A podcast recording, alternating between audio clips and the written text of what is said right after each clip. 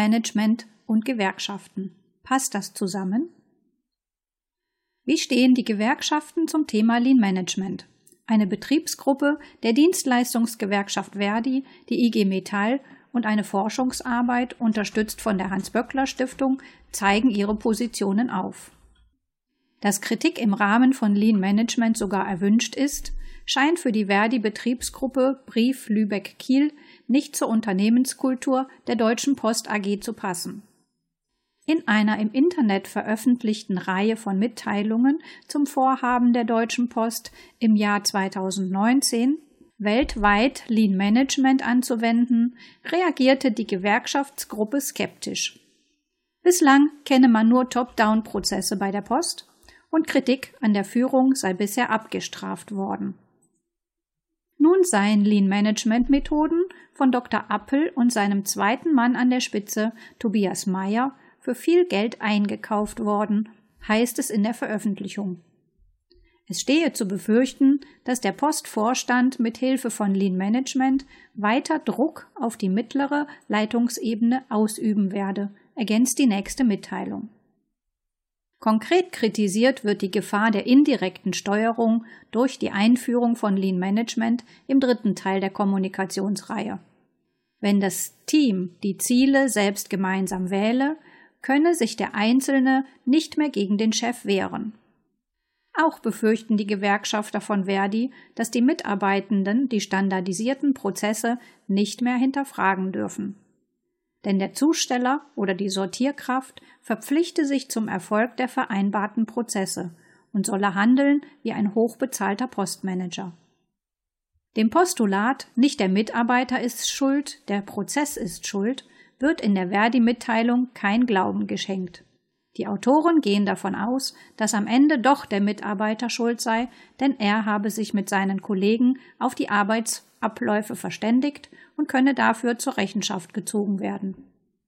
Im Bereich der Lean Production sieht hingegen Detlef Gerst, Ressortleiter beim IG Metall Vorstand in Frankfurt, keinen grundlegenden Widerspruch zum Ziel, Arbeit menschlicher zu machen. Statt kleinteiliger monotoner Tätigkeiten, die keine Mikropausen zulassen, können etwa U-Linien erweiterte Arbeitspakete zulassen und damit Arbeit aufwerten. Im Unterschied zum Fließband kann die Komplettmontage eines Produktes inklusive der Prüfaufgaben ausgeführt werden. Durch diese, auf Englisch als Job Enrichment, Erweiterung von Arbeitsaufgaben, entstehe Vielfalt bei der Arbeit die den Lernanreiz erhöhe und durch den Bewegungswechsel auch ergonomisch vorteilhafter sei, so Gerst. Der heutige Leiter des Ressorts Zukunft der Arbeit innerhalb der Gewerkschaft hat früher dazu an der Leibniz-Universität Hannover geforscht und später bei der IG Metall Veranstaltungsreihen zu Lean Production für Betriebsräte durchgeführt. Diese hatten großen Orientierungsbedarf auf diesem Gebiet, sagt Gerst. Die heutige Digitalisierung erfordere, am Lean Management anzuknüpfen, da es in produzierenden Unternehmen darauf ankomme, erst die Arbeitsabläufe zu optimieren. Dazu können dann Betriebsvereinbarungen abgeschlossen werden. Wenn Unternehmen die Beschäftigten an der Optimierung beteiligen, so Gerst, bestehen auch gute Chancen, Anforderungen an menschengerechte Arbeit gerecht zu werden. Die mangelnde Verbindlichkeit von Lean-Management-Maßnahmen in Unternehmen beklagt ein Referent eines Konzernbetriebsrates der metallverarbeitenden Industrie, der nicht namentlich genannt werden möchte. Seiner Ansicht nach müssen die Mitarbeitenden die Veränderungen auslöffeln, sobald die Berater weg seien. Denn unter Laborbedingungen funktioniere Lean Management, aber im echten Leben nicht, so sein Eindruck. Neuerdings tauche der Begriff des Lean Managements in seinem Unternehmen nicht mehr auf. Die neuen, aber inhaltlich identisch argumentierenden Berater sprechen nun von Prozessoptimierung und rechnen auf bunten Folien 30-prozentige Kostensenkungen vor, sagt der Referent. Dann werde viel ausprobiert und wenn etwas schief ginge, wolle niemand im Management die Fehler eingestehen. Trotzdem werden selten die Uhren zurückgedreht um falsche Annahmen und deren Folgen zu korrigieren, so seine Erfahrung. Das Institut für sozialwissenschaftliche Forschung in München hat zusammen mit der gewerkschaftsnahen Hans-Böckler-Stiftung im Jahr 2018 die Veröffentlichung Lean und Agil im Büro herausgegeben. Darin untersuchten die Forscher in Fallstudien die Auswirkungen von Lean Management in sogenannten indirekten Bereichen, also in nicht am Produktionsprozess beteiligten Abteilungen wie etwa in der Verwaltung. Denn, so zitieren die Autoren Untersuchungen, in den mittelqualifizierten Verwaltungsbereichen seien durch Lean Management die Arbeitsprozesse durch einheitliche IT-Systeme mit Ticketsystemen nahezu durchgängig standardisiert und industriell getaktet wie an einem digitalen Fließband. Man arbeite nur noch mit Zahlen, wird ein Mitarbeiter aus einer der Fallstudien zitiert. Digitale Workflows und Prozesse bestimmen den Arbeitsablauf etwa in Shared Service Centern, wo einzelne Arbeitsschritte im Taylorschen Sinne oft minutiös vorgegeben seien und die Arbeitsteilung sowie die Zusammenarbeit mit anderen Kollegen entlang der Wertschöpfungskette strukturiert sei. Dabei werden die individuellen Handlungsspielräume immer kleiner.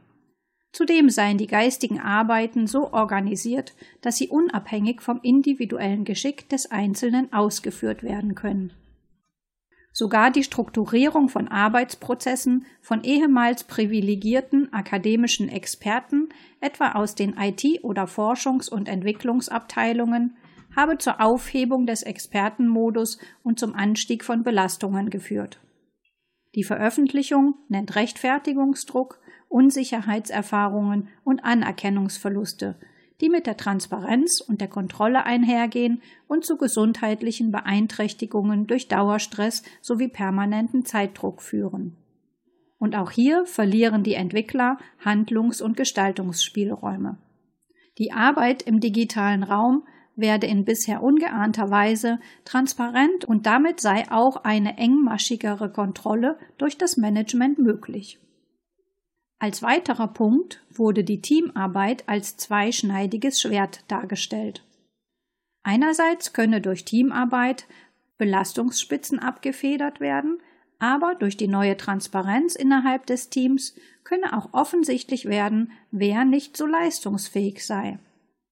Damit komme dem Konfliktmanagement und der Teamintegration eine bisher nicht dagewesene Bedeutung zu. Die wachsende Transparenz könne zudem als Kontrollinstrument und somit als Bedrohung und Belastung empfunden werden. Denn nicht nur das Management überwache, es könne auch eine gewisse Peer Group Pressure, also der Leistungsdruck, durch die Gruppe entstehen. Die Studie hebt hervor, dass Nachhaltigkeit im Sinne von Dauerhaftigkeit bei der Einführung von Lean Management Konzepten kein Selbstläufer sei. Die Betriebsräte seien gefordert, diese durch Betriebsvereinbarungen zu gestalten, denn oft haben die Arbeitnehmervertreter in dem Bereich bereits Expertise aus der Einführung von Lean Production in der Fertigung gewonnen. In ihrem Ausblick schließt die Studie damit, dass naiver Technizismus schade und den Mitarbeitenden durch die Produktivitätsgewinne entsprechende Autonomie und Entscheidungsfreiräume eingeräumt werden sollen.